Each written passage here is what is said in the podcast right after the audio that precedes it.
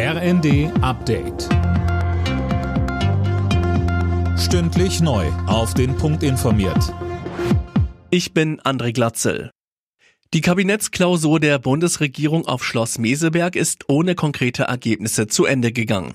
Weder beim Streitthema Verbrenner aus ab 2035 noch bei der Kindergrundsicherung wurde etwas über Beschlüsse gesagt. Kanzler Scholz zeigte sich dennoch zufrieden. Ich kann Ihnen berichten, dass wir auch Fortschritte gemacht haben bei vielen Fragen, die wir im Alltagsgeschäft verhandeln. Und da sind auch ohnehin die Pläne so, dass wir jetzt in ganz kurzer Zeit versuchen, verschiedenste Vorhaben zum Abschluss zu bringen. Das, was hier stattgefunden hat, ist ein sehr fühlbares Unterhaken und auch die gemeinsame Überzeugung, dass das gelingen wird. Bis zu 900 Milliarden Euro. So viel könnte Deutschland der Klimawandel bis Mitte des Jahrhunderts kosten. Das zeigt eine Studie im Auftrag des Bundeswirtschaftsministeriums. Das ist ja ein ziemlicher Hammerbetrag. Wie kommt der denn zustande, Alena Tribold?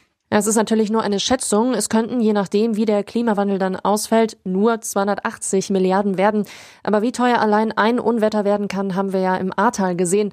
Und in der Studie werden nicht nur die direkten Zerstörungen durch Überschwemmungen oder Stürme mit einberechnet, sondern auch Produktionsprobleme, weil Lieferketten durch Katastrophen abreißen.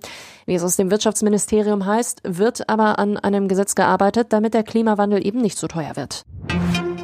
Neue Details zum Schlag gegen ein internationales Hackernetzwerk. Wie das Landeskriminalamt NRW mitteilte, wurden weltweit mindestens 600 Unternehmen, Institutionen und Privatleute geschädigt, darunter auch die Uniklinik Düsseldorf. Gegen elf Verdächtige wird ermittelt. Türkei, Spanien, Griechenland, Ägypten und Portugal sind die beliebtesten Urlaubsziele in diesem Jahr. Das hat die Auswertung der bisherigen Buchungen ergeben, so der Deutsche Reiseverband.